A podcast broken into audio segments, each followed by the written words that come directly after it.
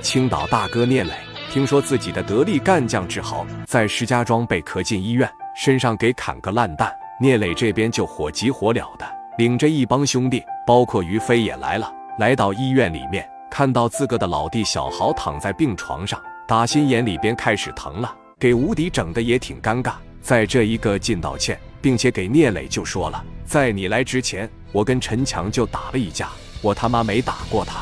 陈强现在他妈挺猖狂的，仗着自个是老财迷的金牌打手，而且从这两年吧，玩上这个冰糖，玩上面起子之后，那是越加的疯狂，甚至可以用变态来形容。聂磊听完了以后说：“吴迪，你到底行不行？”吴迪说：“我们石家庄这个地方是一座火车拉来的城市，都是外来人口呢。”都是七个不服八个不忿，各自为营，当着自个的大哥，没有真正意义上的一把大哥。我在石家庄，你要说论米，我可能排得上号；但你要说打架的情况下，我绝对不能算是最优秀的，因为能打的实在太多了。聂磊这边就琢磨了说：“那你觉得我带领的这几十个人，我能打过他们吗？”吴迪当时在这瞅着聂磊兄弟，你的战斗力呢？我绝对是了解。而且咱哥俩交过手，你的实力，你要是论打架，你只能在我之上。但是陈强他们这伙人，你可千万不要小瞧呀！而且你要是打了陈强的情况下，他背后的老大，也就是说镇头帮的老大，镇头帮的帮主，这也是一个管理非常严格的帮派。赵建林绝对也得出来，他绰号叫做老财迷。而且他还有个二把手，也是他的老弟，叫赵建波。这哥俩基本上算的是丧心病狂了。我不是在你面前吹捧他们，你知道在河北给他哥俩起个什么外号吗？什么外号？河北最狠、河北最凶的社会大哥，没有之一。那基本上是活阎王。那聂磊带这么些人过来，他指定不存在轻敌。在这个医院里的时候，聂磊那个眼神往这边一飘，这怎么有个女孩在这守着？而且盯着聂磊在这看，聂磊当时说：“这是谁呀？”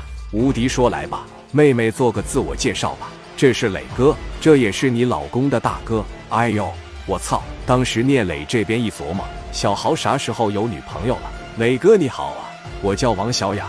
磊哥当时这边一懵逼，把手这一伸出来呀：“你是小豪的女朋友啊？我是豪哥的女朋友。你俩啥时候认识的？我俩昨天认识的。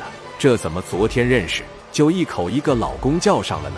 聂磊特别操心小豪，你他妈别让人骗了。这个时候，志豪当时说了：“哥，我俩是属于一见钟情。别看我俩刚认识短短一天，就这一天发生的事，我小豪就认定了。哥，你给我做主吧，你这边就点头同意吧，我这辈子就非他不娶了。”聂磊问：“这一天究竟发生了什么？你怎么会有这种想法？”志豪当时就在那叭叭叭：“我俩是怎么认识的？”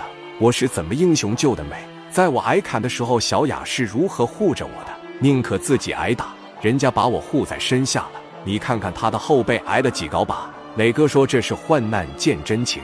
如果是这样，那哥还真同意你们在一块。但是现在儿女情长咱们先放一放，现在最主要的是解决小豪这个事。给我兄弟打这样，差点没给打死了，那怎么能行？无敌，我带这些人过来，我也不指望你怎么帮我。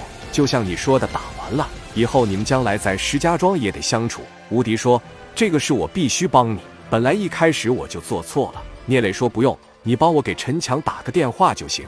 完事之后，咱再打一场。有这么一句话叫‘打了小的就不怕老的不出来’，别管是什么老财迷还是小财迷，他要是敢动弹我聂磊，他在石家庄要是拦着我不让我走，那我就不管不顾了。出了事以后，我就让飞哥给玉明打电话。”我就直接他妈让白道出面，这个是我必须给小豪讨个公道。要是不给小豪拿一百万出来，我都不配小豪叫我一声哥。行啊，那我给你电话吧。拨通之后，聂磊接过电话，陈强正在那吸小面粉，电话突然间就响了。喂，谁呀？妈了个巴子的，他妈影响老子心情。